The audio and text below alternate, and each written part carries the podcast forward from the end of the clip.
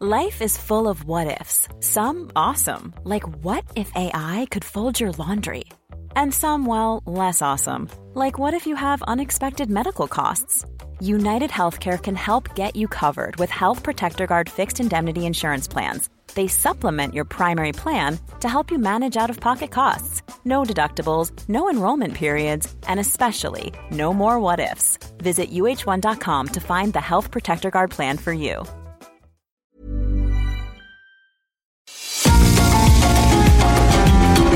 GastroLab es un lugar donde cabemos todos. Aquí encontramos historia, recetas, producto, materia prima, vinos y un sinfín de cosas que a todos interesa. Ya que con cocina y vino se aprende en el camino. Déjate llevar por el chef Israel Arechiga a un mundo delicioso que da como resultado GastroLab.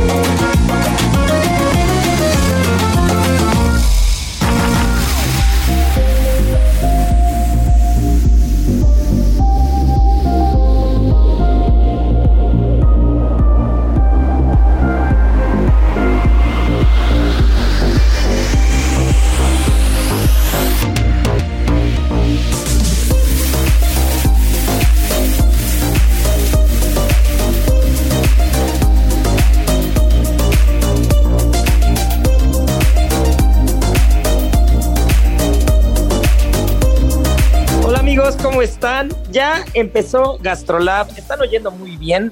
Ya es la una de la tarde, ya es fin de semana.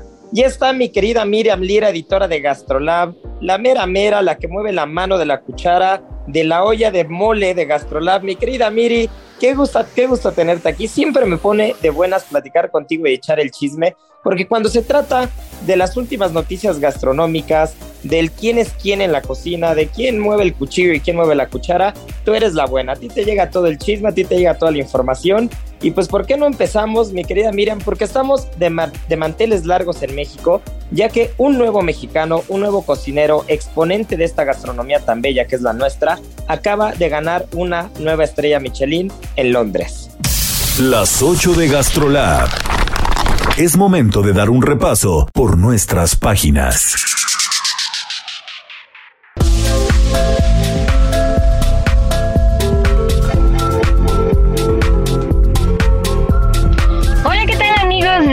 Gastrolab, estoy muy contenta de saludarlos. Pues sí, querido Isra, tal como lo dices, estamos de súper manteles largos en todo el país porque un nuevo mexicano se suma a esta lista de cocineros que la están armando en grande en el extranjero. Estamos hablando de Santiago Lastra, un mexicano de no más de 33 años de edad, que tiene un restaurante en Londres que se llama Cole y que acaba de ganar una estrella Michelin. Uno de los máximos reconocimientos que puede tener un, un cocinero alrededor del mundo. Entonces imagínate si no estamos hinchados de orgullo en toda, en toda la ciudad, en Cuernavaca, Morelos, de donde él es originario, están festejando con taquitos acorazados que ya les contamos la semana pasada que de allá son esos tacos. Pues así es, mi querida Miri, ya lo dijiste muy bien, estamos, estamos de fiesta, en Cuernavaca está de fiesta. Y es que eh, Santiago Lastra tiene una carrera que que si bien a veces muchos de los grandes cocineros de este país tienen muchos reflectores desde el principio, eh, él se fue un poquito por la derecha, se fue, más bien se fue por la izquierda, se fue por la tangente, se fue un poquito oculto, pero entre, entre que son peras o manzanas, pues nada más y nada menos llevó el proyecto de Noma en Tulum, ¿no? Y de repente pues decide abrir su restaurante en Londres y mira nada más, con muy poco tiempo de apertura, aquí se nota que, que el, que es, el que es perico donde quieres verde, ¿eh? Oye, y sabes qué, es que también cuando René Redzepi, que ya también hemos hablado de este gran chef, este, te, te, invita a abrir un restaurante, pues no tienes más que decir que sí. O sea, no hay manera de que le digas que no a René Redzepi si estás dentro de la industria gastronómica. Y como bien lo dices, eh, a él lo invita a René Redzepi a ser el que organiza este pop-up de Noma, este restaurante famosísimo en Dinamarca, que bueno, ha sido uno de los más grandes restaurantes en todo el mundo, catalogado como el mejor del mundo durante varios años ya dentro de estos 50 Best. Y pues él lo elige a este mexicano para llevar este pop-up a Tulum, en donde demostró pues todo el talento que tiene. Y pues a partir de ello a él le nace esta espinita de abrir un restaurante. Y pues es impresionante lo que él nos cuenta porque dice que cuando él decide eh, abrir un restaurante pues no tenía dinero, no sabía este, hablar inglés en su totalidad, o sea, iba también como eh, no al 100 en el idioma y tampoco conocía muy bien el mercado, pero pues él dijo, pues yo me voy a aventar a la aventura y este y pues empezó a hacer una lista de lugares en donde él pudiera abrir un restaurante mexicano fuera del país.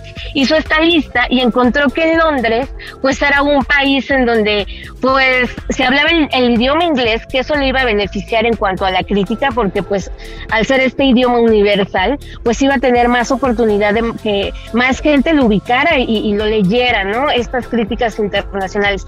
Un lugar que no tuviera tantos restaurantes mexicanos, entonces también ahí hubo un punto importante, y también un sitio en donde la gente le gustara comer picante.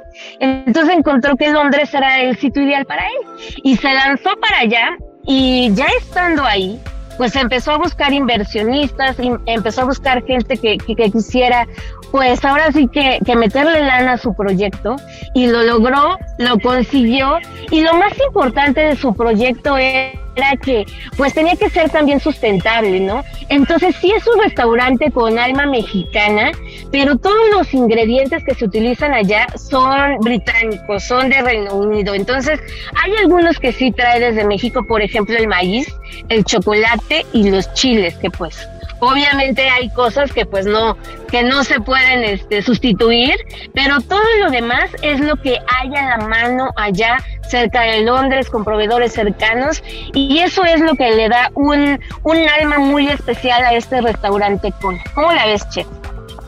Pues yo creo que, que eligió muy bien porque siempre he creído yo que Londres es un poco como la Ciudad de México en el aspecto en que encuentras restaurantes de la mejor calidad con el mejor producto y muy apegados a la cocina tradicional que es.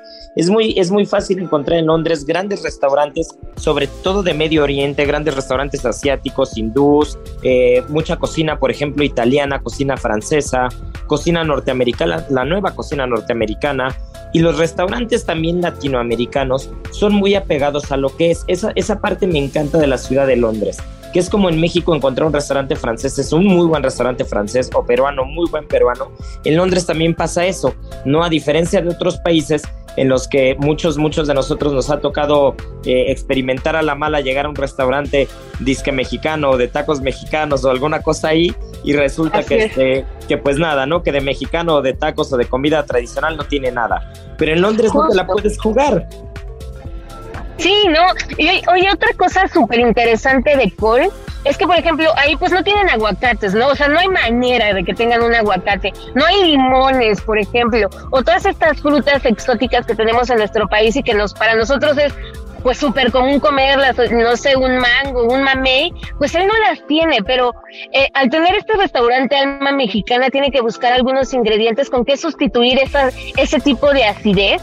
Y por ejemplo utiliza mucha calabaza que la hacen escabeche como para dar unos toques aciditos, también grosellas, muchas algas y pues bueno, la proteína que también es súper importante, pues eh, la, cambia con, con algunos langostinos, con, con algunos crustáceos, entonces tiene una cocina que de verdad, este, él nos decía, mira, eh, la gente eh, en Londres está muy abierta a la cocina mexicana, a, conocer nuevos sabores, pero también los, los comensales que llegan de México se quedan sorprendidos porque ellos conocen perfectamente, pues, cuál es la esencia, ¿no? De la cocina mexicana. Entonces, cuando ven todo este, pues, toda esta experimentación tan, tan, pues, tan grande que hacen ahí, se quedan maravillados.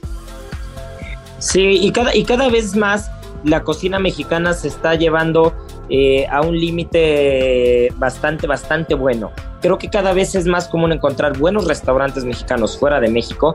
Ya lo habíamos platicado recientemente con Indra Carrillo en la, en la Condesa en París, que también tiene una estrella Michelin. Este mismo Casa Enrique en Nueva York, que ya tiene muchos años con la distinción y que también ha estado siempre presente. Carlos Gaitán, que si bien cuando cerró eh, la primera vez, ahora con el nuevo proyecto que tiene de Tsuko, estamos seguros que pronto la va a ganar.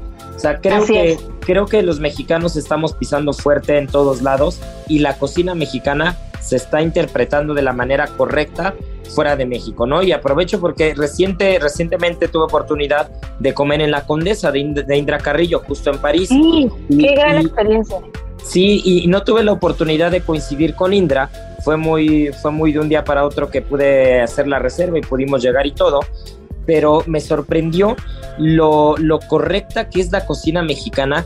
O sea, si, si tú despertaras, si tú cerraras los ojos y despertaras en, esa, en ese restaurante, que me imagino que es lo que pasa con Col, y de repente abres los ojos y empiezas a comer, no sabrías en qué país estás, ¿no? Probablemente dirías, bueno, eh, igual y no estoy en México, evidentemente por el contexto, por, porque la gente que pues, está alrededor de mí no habla español, pero más allá de eso, es una cocina mexicana bastante acertada y es una cocina mexicana contemporánea que cada vez empieza a tomar mucho mayor lugar eh, a, a, nivel mundial, ¿no? Cada vez los restaurantes del famoso Tex-Mex que, en otros países te dicen es cocina mexicana, ¿no? Y son burritos y tacos con queso y lechuga y cosas bastante, bastante extrañas que sobre todo vienen de Norteamérica, cada vez ya se empieza a ver menos y empiezas a ver más lugares que respetan la cocina tradicional mexicana y que, y que a pesar de las carencias o las limitaciones como, como las de Santiago Lastra, justo en Col, con el producto que puede encontrar en Reino Unido,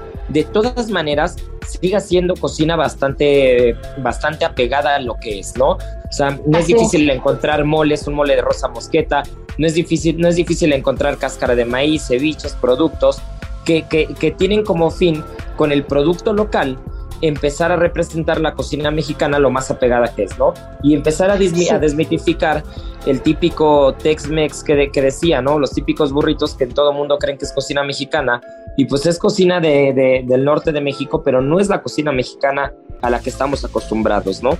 Y otra parte bien importante de su proyecto es que, o sea, es multicultural. Entonces todo, todo el staff que trabaja con él, pues es gente extranjera, ¿no? Que, que, que tienen interés por México. Entonces, todos, a todos se los ha traído una buena temporada a México para que puedan experimentar técnicas muy específicas, por ejemplo, la nixtamalización, o que conozcan el proceso eh, desde cero de cómo realizar un mole. Entonces, le pone muchísimo interés y justo, justo el abrir este restaurante, mira qué mal la pata tuvo, pero lo abrió el 20 de octubre de 2020.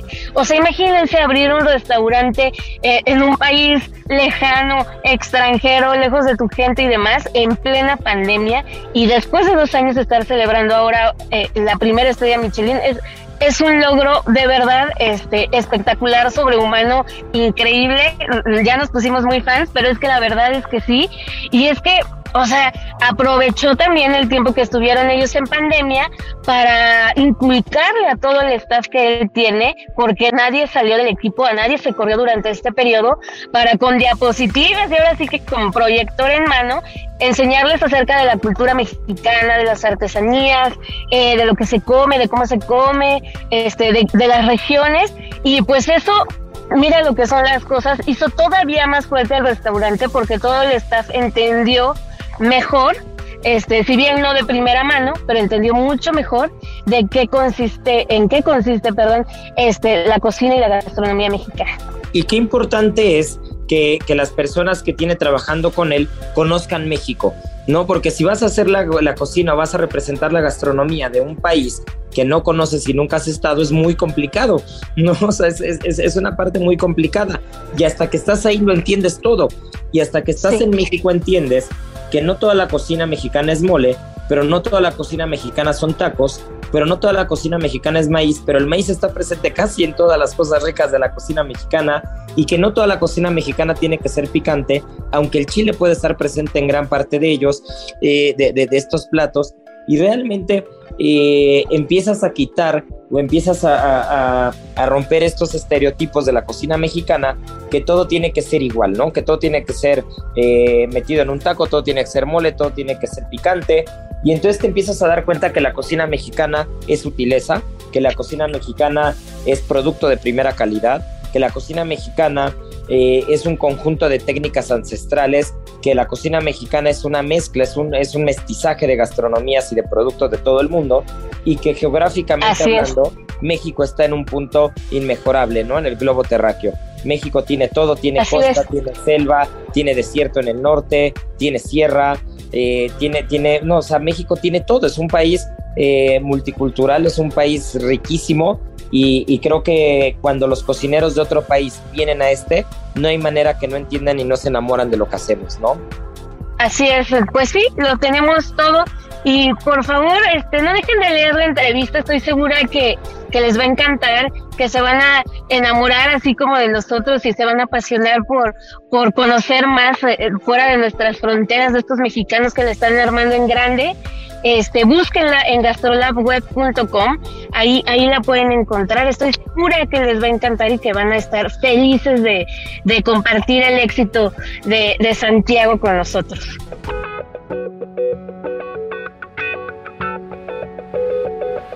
Heraldo Radio. Oye, pues qué bien, mi querida Miri. Y no sé si supiste o si, si te enteraste, y si no te va a pasar el chisme, pero esta semana estuvimos celebrando también el Día de la Kombucha, cambiando totalmente el tema. Y la kombucha es una de estas preparaciones milenarias que tiene una historia bastante particular y que te voy a platicar para que si no salió en las páginas de Gastrolab, pronto echen el chisme ahí en Gastrolab web o en el Instagram o también salgan las páginas, porque me parece una de las cosas más curiosas justo cuando hablabas de Noma. Y ahí es donde me acordé y donde empezamos a ligar todo, todo que, que en los últimos años Noma ha sido punta de lanza en el tema de los fermentados. ¿no? Entonces, en el tema de los fermentos, eh, los países nórdicos debido a, su situación geográfica y a su climatología, se tuvieron que adaptar de manera que el alimento pues, pudieran conservarlo en los duros inviernos. Y entonces Noma empieza, empieza a investigar de manera seria y de manera profesional y científica todo lo que hay alrededor de los, de, los fermentos, ¿no? Tal cual. Y entonces, eh, justo la kombucha es, un, es, una de esas, es una de esas preparaciones que se fue rescatando y que se le fue dando un uso gastronómico en los últimos años y que al día de hoy, pues muchos restaurantes dependen de, técnicas milenarias como esta, que, tiene una historia muy curiosa, ¿no? Y cuando hablamos de la kombucha nos vamos a remontar al origen de todo, que si, que si es coreana o si es china. Lo que es un hecho es que si es de un país o es de otra, cuenta la leyenda de que el emperador japonés, eh, que, en el año 400 estaba a cargo justo de, todo el imperio de Japón, estaba a punto de morir, era, era, el emperador Inkyo. Y él estaba a punto de morir y entonces había escuchado que había un médico, un médico coreano llamado Kombu, que, que él curaba a la gente con un té mágico. ¿no? Entonces él pide que, que, lleven, que lleven a Kombu, que lo lleven a Japón para ver si lo puede curar. Y resulta que llega Kombu a Japón, empieza a preparar su té, empieza a preparar su, su kombucha, como se conoce al día de hoy, y entonces cura al emperador, ¿no? Entonces en el momento en el que el emperador se cura, eh, esta, esta bebida se empieza a, extender por todo el imperio japonés y ya empezaba a extenderse por todo China, por todo Rusia, por toda la Manchuria en general.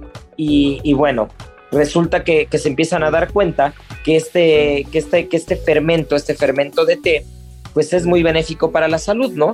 Y entre muchas otras cosas, pues te puede ayudar con la fatiga, con la hipertensión, con el estreñimiento, con los niveles de colesterol, y empiezan a descubrir, junto con toda la herbolaria y la medicina china, que pues los fermentos empiezan a ser un, un gran aliado para la salud, ¿no? Entonces se le queda el nombre de kombucha, ya que kombu en japonés es alga, es un tipo de alga, y cha es té. Entonces, kombucha significa té de alga y normalmente se puede hacer de té rojo, pero también se puede usar té negro o té verde, té, verde como tal, ¿no?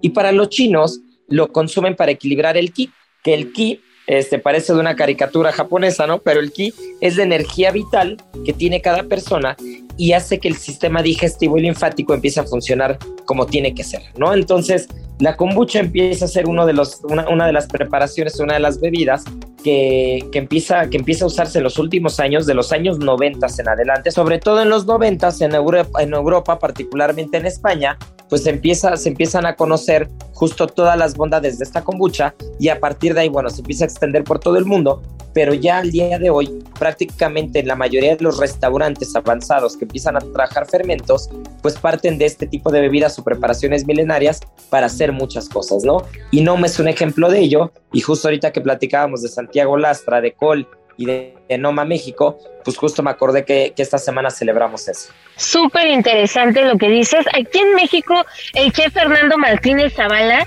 él también está empezando a experimentar muchísimo con los fermentos y con la kombucha. Entonces también si tienen oportunidad de visitar su restaurante migrante, se van a llevar unas sorpresas súper, súper interesantes. Pues sí, seguro, seguro que, seguro que sí, ya sabemos que Fer Martínez es uno de los grandes cocineros de este país, gran amigo de Gastrolab, y, es uno de los principales exponentes que, que, hacen gastronomía en este país y que usan mucho, mucho los fermentos, ¿no? Como tal.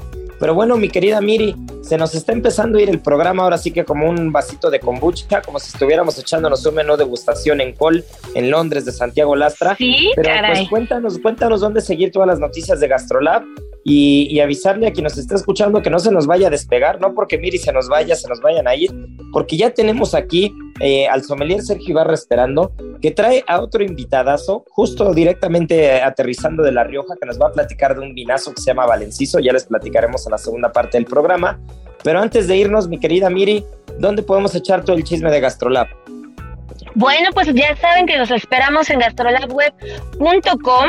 También no nos olviden todos los viernes dentro del Heraldo de México. Ahí pueden encontrar su suplemento impreso, que es precioso, coleccionable, para que puedan ver a todo detalle estas entrevistas y un montón más de, contenido. En redes sociales, arroba Heraldo Gastrolab, en Instagram, en TikTok, arroba Gastrolab. Ayúdenos a llegar a ese millón de, de suscriptores y pues ahí nos escuchamos, nos vemos, nos hablamos, mándenos mensajes, todo lo que quieran, ahí nos vemos. Pues ya lo dijiste, ya somos casi un millón. Este, apenas que hice un programa de Gastrolab, me eché un TikTok ahí con una piña. Llegué y abrí el refri de Gastrolab y había una piña que llevaba una semana y nadie pelaba. Y justo les dije, vamos a hacer un, vamos a hacer un TikTok con la piña. Entonces, ahí ando yo también metiendo mi cuchara. Yo no he descargado TikTok, puedo, no, no, sé si presumir o no presumir, no sé si es algo que deba apenarme o enorgullecerme. No he descargado TikTok todavía, pero ya ando haciendo mis TikToks en Gastrolab. Así que bueno, pues ya lo dijiste. Eh, a seguir las redes de Gastrolab y mi querida Miri, nos escuchamos la siguiente semana. En Soriana, prepárate para la cuaresma con filete de mojarra de granja, 109 pesos el kilo, atún dolores, agua o aceite, 140 gramos, 2 por 34.90 y el segundo al 50% en todas las mayonesas y chiles envasados. Soriana, la de todos los mexicanos. A febrero 28, aplica restricciones y sobre la misma línea de producto. Válido en Hiper y Super. ¿Sabías que... El pepino no solo es bajo en calorías y rico en agua, sino que también posee múltiples vitaminas, potasio, hierro y calcio. Además, contiene flavonol, un antioxidante antiinflamatorio que cuida del cerebro. Goza de todos estos beneficios y disfruta de un bocadillo fresco, preparando una rosca de verduras bañada en salsa chamoy y limón. Aprende a preparar la receta en las redes sociales de Gastrolab en Adicción Saludable, porque la comida rica no tiene por qué ser aburrida.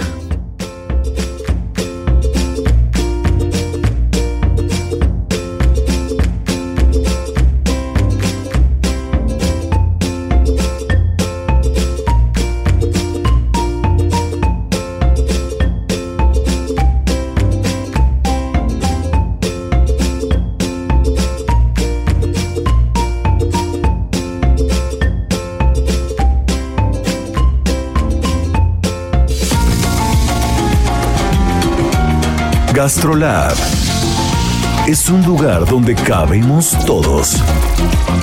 Vamos a una pausa y regresamos.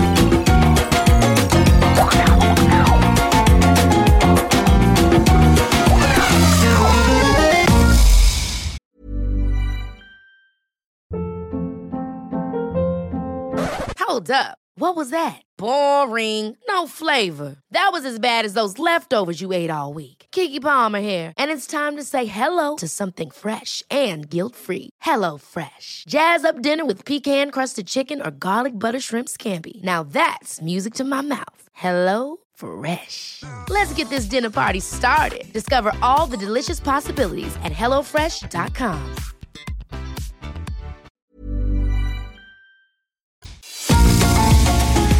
GastroLab, estamos de regreso.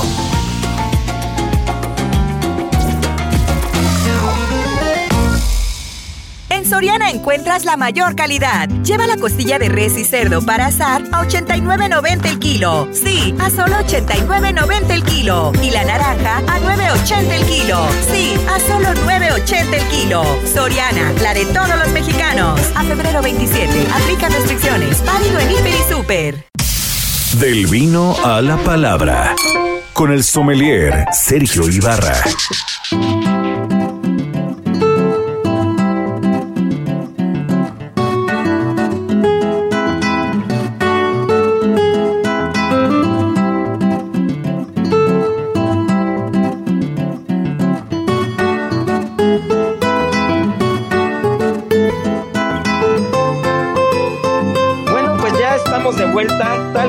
Prometí desde un principio, invitadazo de lujo. La vez que Gastrolab Radio se está poniendo, pero, pero se está poniendo la capa, la capa de Superman, mi querido Checo Rococó, porque ya está aquí nuestro sommelier de cabecera, Sergio Ibarra.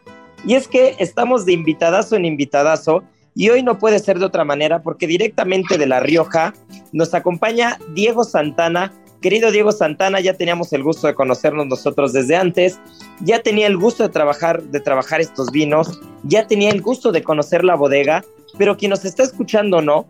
Y antes de que empecemos con cualquier cosa y hablar de vino, ¿quién es Diego Santana y qué es Valenciso? Bueno, buenas tardes, ¿qué tal? ¿Cómo estáis? Eh, gracias por la invitación y muy contento. Mira, Diego Santana, yo soy, bueno, el director de exportación de la bodega, también soy socio de la bodega y en cierta forma, eh, por así decirlo, soy el multitask de la bodega. Somos una bodega muy pequeña de Rioja Alta, eh, somos solo nueve personas que llevamos 25 años produciendo vinos en la zona más alta de la región. Estamos hablando de la zona de Oyauri, clima más atlántico, arcillos, suelo calcáreos, y básicamente eso representa mucho la personalidad y de lo que hacemos con tanto orgullo desde La Rioja. Pues qué gusto, qué gusto tenerte aquí, qué honor que, hayas aceptado pues estar un ratito platicando con nosotros aquí en Gastrolab Radio, que, nos escuchan de todo el país. Y, mi querido Sergio Ibarra, pues eh, llevamos, llevamos dos semanas trayendo puro invitadazo de calidad. Eh, ¿Por qué no empiezas tú? Tú que eres el sommelier de aquí del programa.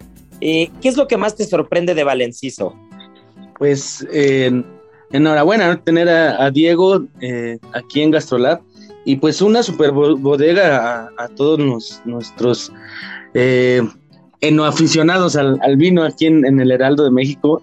Pues una bodega, déjenme platicarles que, que tiene bastantes premios, ¿no? Incluso por ahí algunas añadas 93 Parker, por ahí eh, algunos cuadros de honor 93 puntos, infinidad de, de premios que tiene esta prestigiosa bodega. Y, y además, pues lo que más me, me gusta de, de Valenciso que inicia, inicia Diego siendo una bodega de un solo vino, ¿no? Justo el que, nos hiciste el, favor de enviarnos, que, estamos catando. Eh, ¿Por qué no nos platicas un poquito cómo, cómo inicia con un solo vino y que ha ido creciendo poco a poco y, gran calidad de estos vinos, ¿no? Sí, sí, lo que, lo que comenta es muy cierto. Yo creo que fuimos un poco al principio como audaces e inconscientes. Cuando partimos hace 25 años, eh, Luis y Carmen, eh, los fundadores de la bodega, venían trabajando ya durante muchos años en una bodega de perfil tradicional, en las bodegas que mantienen crianza, reserva, en reserva, la típica bodega Rioja. Y ellos con el espíritu y el espíritu que seguimos manteniendo durante todo este tiempo de mostrar la tipicidad de la uva, mostrar esa frescura, elegancia y delicadeza, tuvimos el desafío de crear una bodega, empezar una bodega que tuviera solo un vino. ¿Vale? Al final y al cabo, cuando a veces le comentamos a la gente que queríamos hacer solo un vino, mucha gente nos decía, pero qué fácil, ¿no? Y nosotros decíamos, no, no, no es fácil, todo lo contrario. Tenemos solo una oportunidad. Si fallamos, se nos va, se nos va la bodega al suelo, ¿no? Entonces así partimos y estuvimos, de hecho, eh, cinco o seis años con un solo vino. Con un, con lo bueno y lo malo de eso. Y después, durante el tiempo, eh, dada la experiencia y el conocimiento que íbamos consiguiendo de nuestros viñedos, nos dimos cuenta de que había que expandirse un poco para mostrar otra expresión del tempranillo. Y esa fue la principal razón de que hemos ido aumentando el portafolio eh, con otras etiquetas que básicamente tienen otro perfil de nuestro tempranillo. De igual forma, yo creo que seguimos siendo básicamente la bodega de un vino, porque el 90% de lo que hacemos es en la etiqueta que tenéis con vosotros, la del reserva. Justo, mi querido Diego, ahí te voy a interrumpir tantito porque una de las cosas que más llama la atención de hablar de Valenciso Reserva o hablar de, de Valenciso en general es el uso del cemento en la bodega, ¿no? Porque si bien hay una etiqueta que es cemento tal cual, este mismo, este mismo Reserva también pasa por cemento, ¿correcto? Correcto, todos nuestros vinos de tintos pasan por cemento, de hecho el rosado también. Las 12 horas que está en contacto con pieles ha estado en cemento. Eso viene del origen de nosotros. Nosotros siempre tuvimos la idea de desaprender para empezar a aprender, en el sentido de ir a las raíces de la producción de vino y buscar la mejor manera de, lograr la mejor expresión del tempranillo. Y eso lo descubrimos eh, con el uso del cemento. Para nosotros el cemento marca una gran diferencia. ¿Por qué? Porque nos permite mostrar la elegancia, delicadeza y frescura del tempranillo. Además que, que, se nota, ¿eh? Por ahí, es más, salud, quien anda por ahí. Eh, créame que, que la nariz tiene esa expresión, ¿cómo decirla? Yo creo que, que es atípica, me atrevo a decir atípica la Rioja, porque no suele ser ese clásico Rioja que, que tiene la, la, barrica muy marcada, ¿no? Al final este vino tiene notas pues más elegantes, yo creo que se va más hacia, hacia esa expresión de, ay, podría decirle un poquito de mentol, se tiene ahí los fondos de fruta, y en boca, en boca es un vino bien, bien sutil, bien elegante, yo creo que me atrevo a decir que tiene esos taninos pues al estilo francesados, ¿no?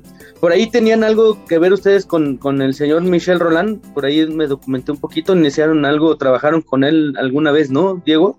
Sí, sí, nosotros eh, tuvimos un tiempo una influencia, bueno, Luis tiene mucha influencia del, del, trabajo con Michel Roland, de hecho Luis, el fundador, fue el segundo cliente del mundo de Michel Roland y siempre me cuenta que cuando llega, vio todo el proceso de Michel Roland, que llegó a la bodega en un Citroën, después pasó a un a un, no sé, a un Audi y terminó llegando en un Mercedes con un chofer, ¿no? Y así somos famosos.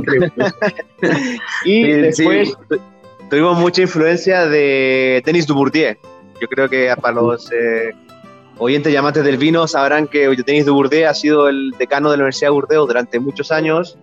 Fue el enólogo de Chateau d'Yquem y Pavillon Blanc y era un gran fan y, nos apoyó mucho a nosotros para poder definir el perfil de vinos que tenemos. Por eso, como bien has dicho, tiene un, perfil afrancesado. ¿Por qué? Porque buscamos esa elegancia, esa elegancia, delicadeza y frescura de las variedades que trabajamos. El resultado, créeme que se nota aquí en, el vino que, tenemos de frente. Y además, déjenme platicarles que, que pertenecen además a, a, los grandes pagos de España, ¿no? Que, que estos pagos de España, pues es una, una acción que yo creo que no tendrá más de 30 bodegas. ¿Por qué no nos platicas un, poquito, un poquito qué, qué, significa para ustedes pertenecer a, a, los grandes pagos? Sinceramente, lo, lo, que más significa para nosotros como bodega es el reconocimiento de tus pares. Yo creo que entre este mundo de muchas bodegas, eh, Grandes Pagos de España es un grupo selecto de bodegas, de bodegas de mucho renombre, que en cierta forma eh, nos invitaron a participar y ser partes de ellos para nosotros, más allá del concepto que tenemos, para formar parte de Grandes Pagos significa un proceso de cata de, y de análisis muy profundo, donde seleccionan tus vinos y en cierta forma tu filosofía forma parte de lo que es Grandes Pagos. Para nosotros, para mí sinceramente, el gran orgullo fue eso, que los pares tuyos o bodegas que tú has admirado toda la vida por cómo han trabajado y cómo han desarrollado en sus distintas dimensiones de origen, te invitan y te reconocen a ser parte de ellos y durante mucho tiempo habíamos sido invitados y ahora somos parte de ellos y juntos desarrollamos los distintos mercados y juntos compartimos la pasión que tenemos que es el vino básicamente. Y ahí yo tengo, yo tengo una pregunta, Diego, justo eh, ahora mismo que hablas de mercados. Eh, para ustedes como Valenciso, ¿cuál es el país, cuál es su mejor mercado? Mira, nosotros como Valenciso actualmente, aunque somos una bodega muy pequeña, ¿eh? nosotros producimos cerca de 100.000 botellas, que aunque suene mucho, es muy poco para una bodega, exportamos a 44 países. ¿Vale? Tenemos una muy buena distribución y el mercado más grande que tenemos actualmente es Inglaterra. ¿Vale? Ahí tenemos eh, un buen posicionamiento. Después nos enfocamos más en lo que es Asia, siendo Singapur y China, muy fuerte para nosotros. Y después ya se reparte de forma bastante homogénea en los demás mercados que tenemos. Y ahora, en relación al mercado mexicano, ¿qué es lo que, qué, aspectos notas que, que, puedan, que puedan ligarse o que puedan empatar entre el corte de vinos, el estilo de vinos que hacen ustedes y la cocina mexicana? Porque tú, tú vienes seguido a México y sé que eres de los, eres de los míos, de los que comen bien, eres de los de buen mm. diente y, y te ha tocado probar de todo. Entonces, ¿qué, qué, qué aspectos para la persona que come en México, comida mexicana, ¿qué le dirías que se puede ligar o encontrar en los vinos de Valenciso que podrían ir, ir muy bien con la cocina mexicana? Qué buena pregunta, porque cada vez que vengo me sorprendo. De hecho, eh, el otro día me comí un taco de alacrán con el rosado que hacemos nosotros. O sea, algo que nunca habría pensado. Yo creo que el gran componente y la gran importancia de, juntar la, la, comida mexicana con nuestros vinos es el componente de acidez y frescura que, tienen, que tiene Valenciso, que hace vinos muy versátiles. Al final, todo el componente de especies, sabores, a veces de, temas más picantes, siempre ha sido muy bien complementado con vinos que tienen mucha frescura y mucha acidez. Y de cierta forma, en, en, el espectro tan maravilloso y tan extenso de sabores que nos presenta la comida mexicana, yo creo que todos los vinos del portafolio, cada uno puede participar de forma muy, muy interesante y muy atractiva con todos los platos. De hecho, he probado cosas que yo mismo me ha sorprendido y la gente que lo ha probado conmigo se ha sorprendido de aún mejor manera.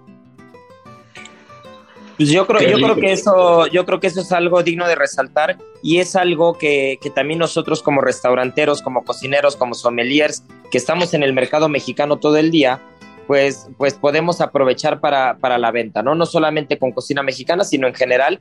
Creo que ya lo dijiste, la palabra correcta es versátil, ¿no? Son vinos muy versátiles y cada uno del portafolio sorprende de una manera bastante particular. Incluso los formatos, ¿no? Desde los Magnum, eh, o sea, tienen cosas muy, muy especiales y muy particulares que valen mucho la pena presumir y resaltar. Y una de las cosas que a mí, cuando tuve oportunidad de estar en la bodega, más me sorprendieron, una de las etiquetas que más me sorprendieron, fue la de 10 años después. ¿Qué hubo con la de 10 años después? ¿Cómo, cómo se da? Porque recuerdo que la historia era muy curiosa. Sí, el día después para nosotros es siempre decimos que como es el resultado de cómo un experimento funciona bien. Nosotros durante muchos años, y como bien habéis dicho al principio, nos enfocamos en el uso del cemento en las fermentaciones y hemos ido con el tiempo aprendiendo a, hacer el mejor uso de este, de este, elemento para fermentar. Pero el año 2005 nos cuestionamos y dijimos, pero a ¿y por qué no implementamos el cemento también para envejecer nuestros vinos? No seamos solo, no estemos tan cerrados de mente y busquemos distintas formas y, y distintas maneras de expresar el tempranillo. Entonces, el 10 años después, es un vino muy particular, ¿eh? yo siempre lo destaco, no porque lo hagamos nosotros, sino por cómo es vinificado. Es un vino que pasa 10 años de vinificación, o sea, se llama 10 años después porque pasan 10 años desde la vendimia hasta el embotellado. Y en este caso ha estado en cemento por 5 años y después ha pasado un periodo de 3 años y medio en roble ruso. Es como una nueva manera de entender un poco cómo un vino de añadas antiguas puede viajar por el tiempo y mantener la fruta pero tener en boca esa elegancia, delicadeza y acidez que sorprende mucho.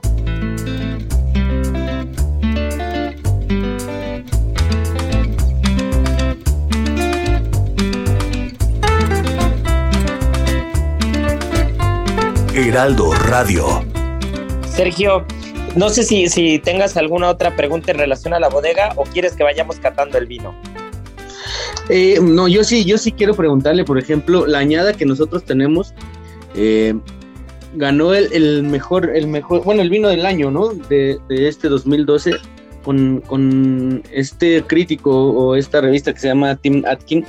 Eh, yo creo que todo ese proceso que, tienen para, para calificar los vinos eh, digo, ahorita que lo estaba yo, yo catando desde, desde la vista, a mí la verdad es que ha sido una bodega que me ha enamorado desde que lo he probado, ¿eh? y, desde la vista, pues ese color, pues, pues rojo, rojo intenso, a pesar que es un 2012, yo no creo que, que en, en, la vista nos llegue a manifestar su edad, ¿no? Incluso te, te, habla de que todavía está vivo, ¿no? No llega a tener esas notas ya tejas que al final yo creo que un, vino reserva y, y de esta añada suele tener. Eh, te habla de que, de que tiene mucha extracción de color, ¿no? Tiene todavía esa brillantez que en la vista nos está hablando de vivacidad. Yo creo que el, el, cuerpo, todavía la densidad es una densidad media, media alta. Y la nariz a mí me sorprende, me sorprende mucho, ¿no? Hace, hace un rato hablaba del mentol, hablaba de las frutas. Ahorita yo creo que, que ya lo estoy eh, analizando un poquito más, se va mucho hacia los tostados, se va sobre ese café, se va sobre ese chocolate. Y en boca, de verdad que si yo lo estuviera catando a ciegas, en boca a mí me recuerda mucho ese estilo muy, muy, muy elegante a los vinos franceses, ¿no? No tiene esa tanicidad que te llega a, incomodar a veces un poco con cuando suelen ser eh, pues de este tipo de añadas o incluso cuando llegan a tener un poquito más de barrica. Yo creo que es, es un vino que está bien, bien, bien elaborado y pues no me cabe más que felicitarlos y un gustazo tenerlos nosotros en, en la carta eh, eh, esta bodega, ¿no, Diego? Yo recuerdo alguna vez, Diego, que escuché entre esas historias entre cocineros y estuvo encartado nada más y nada menos que en el Bulli con Ferran Adrià. ¿Es cierta esa historia? Sí, sí. De hecho, eh, de hecho para nosotros ese, eso fue como que nos ayudó mucho. Hemos sido el único vino que ha estado, el único vino de Rioja que ha estado por copa en el Bulli. Nosotros no sabíamos, ¿eh? de hecho supimos porque hubo un, momento de, una vez en el año, no acuerdo qué mes era, que nos empezaron a llamar los sommeliers de otros restaurantes o clientes diciéndolo, oye, este vino, ¿dónde lo puedo conseguir? ¿Dónde lo puedo conseguir? Y ahí ellos nos dijeron que, claro, que había sido seleccionado y que estaba en el Bully por Copa y ha sido el único Rioja en la historia del Bully que ha estado Valenciso. Era, si mal no recuerdo, con la añada 2004. Al final, cabo, eso para pues nosotros nos demostró de que es un vino que, que, sirve para la gastronomía, que es que como hablamos antes, con su frescura, su acidez, maneja mucho ese perfil para, para maridar con muchos tipos de platos. No, y la frescura y la acidez son la base de, muchas cosas, ¿no? La acidez está presente en la gastronomía mexicana de manera implícita, la frescura del producto en España, la frescura, la frescura del producto en México, en otros países, realmente es, tener un, producto a la par, un producto al nivel.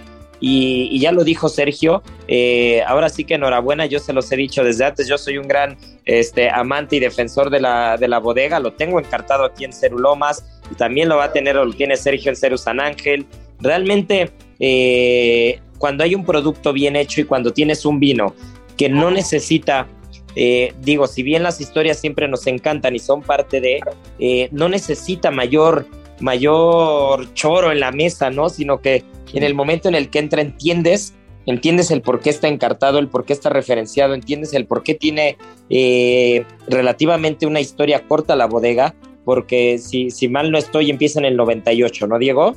Sí, claro, hace 25 años, sí. Y, estás hablando que, en La Rioja hay bodegas que pues tienen, Sergio sabrá mejor que yo, ¿no? 50, 70, 80, 100 años, ¿no? Y entonces, y, hablando todavía que en México, pues eh, la presencia de los vinos de Rioja ha sido muy fuerte, eh, es una de las dos denominaciones que mandan en cuanto al vino en México, ¿no? Entonces, Rioja siempre ha estado presente en la gastronomía de los restaurantes en México y cuando tienes un vino que habla por sí solo en una bodega con, con, 20, con 24, 25 años que, lleva haciendo vinos que se han enfocado en hacer eh, un solo varietal o un varietal como el tempranillo y expresarlo de la mejor manera, sea con cemento, sea con roble ruso, sea lo que sea, ¿no? Pero buscan eh, diferenciarse de una manera muy particular, pues cuando estamos en el restaurante y tenemos que venderlo, pues simplemente eh, sale solo, ¿no? Y se entiende el por qué está en la carta. Y creo que, creo que eso pocos, pocos vinos en el mundo lo pueden lograr. Pues bien.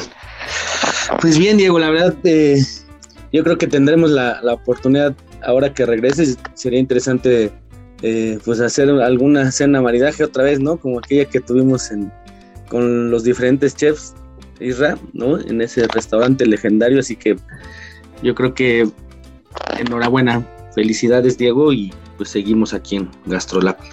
Pues así, pues así será. Y mi, querido, Diego, por último, eh, porque ya se nos, se nos está acabando el tiempo, se nos está yendo como una copa de vino de La Rioja, un Valenciso Reserva 2012.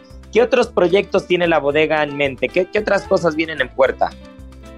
A ver, nosotros como bodega siempre nos hemos enfocado mucho en el tempranillo y ahora eh, lo que estamos enfocados primero es en mejorar la calidad de los vinos y en cierta forma tenemos dos pequeños proyectos que uno se basa en en ver la posibilidad de desarrollar más un monovarietal de Graciano, porque tenemos una pequeña producción de Graciano. Y estamos también sacando un pequeño proyecto, pero muy pequeño, de un tempranillo blanco, ¿vale? Que le queremos dar un perfil distinto al tempranillo blanco que hay en Rioja y en cierta forma ver la posibilidad de demostrar de la forma que vinificamos en Valenciso una forma distinta de un tempranillo blanco. Al final, al nuestro principal desafío todos los años es mejorar la calidad de nuestros vinos y es enfocarnos en demostrar de la mejor manera el origen y las variedades que tenemos en nuestros viñedos. Oye, pues qué cosa, ¿eh? Porque aparte creo yo que los blancos este, son, son el futuro de, muchas, de, de, muchos de los maridajes de la gastronomía a nivel mundial.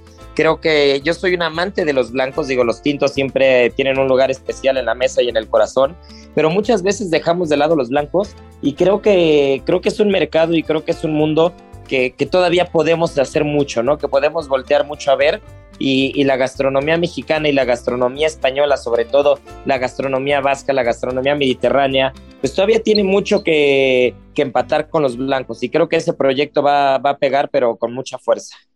Y, además que es, más difícil hacer un vino blanco que un tinto, ¿eh, Créanme, digo, digo, por ahí, por ahí que nos platique, pero eh, un vino blanco no lo, no, lo, no lo elaboras de la manera correcta y es más difícil, más difícil tratar de corregirlo. ¿eh?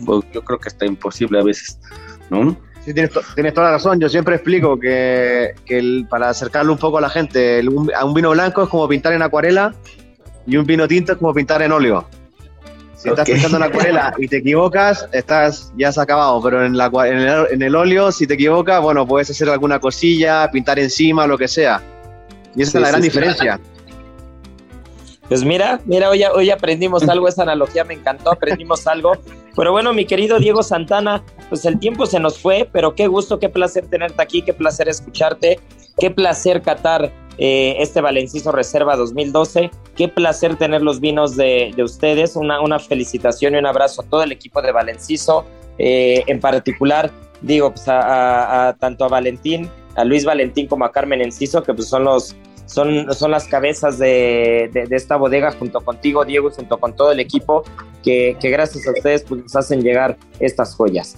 Pero bueno, pues este, te mandamos un fuerte abrazo y no se nos despeguen porque volvemos con la adivinanza y cerramos el programa. ¿Sabías que...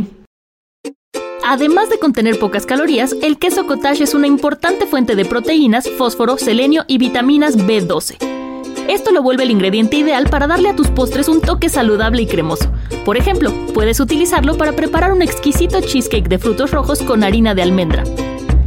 Checa la receta en las redes sociales de GastroLab en Adicción Saludable, porque la comida rica no tiene que ser aburrida.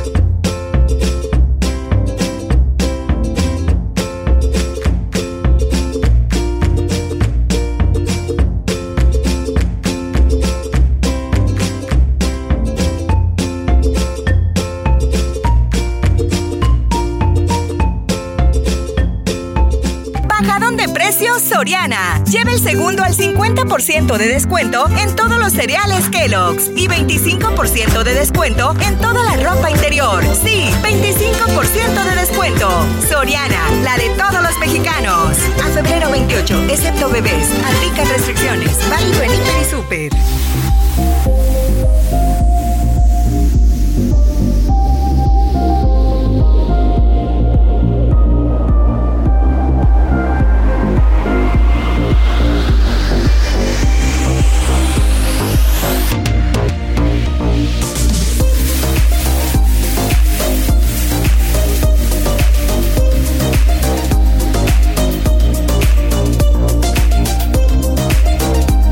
Pues ahora sí que como lo dije hace rato, el programa se nos fue como una copa de tinto de Rioja. Y muchas felicidades, muchas felicidades a Alicia Tinoco, que fue la ganadora de la semana pasada. Y la adivinanza de esta semana va a ser muy sencilla. Eh, que nos echen tres denominaciones de origen, tres denominaciones de origen de España. Ya saben, arroba Israel, A-R-E-T-X, arroba Israel Arechiga. Y bueno, pues un placer que nos hayan acompañado como cada fin de semana. Les mandamos un fuerte abrazo y nos escuchamos el siguiente fin de semana. Y ya saben, nuestro lema de vida, tripa vacía, corazón sin alegría. Aquí concluye otra emisión más de GastroLab, el lugar donde cabemos todos. Esta es una producción de Heraldo Media Group.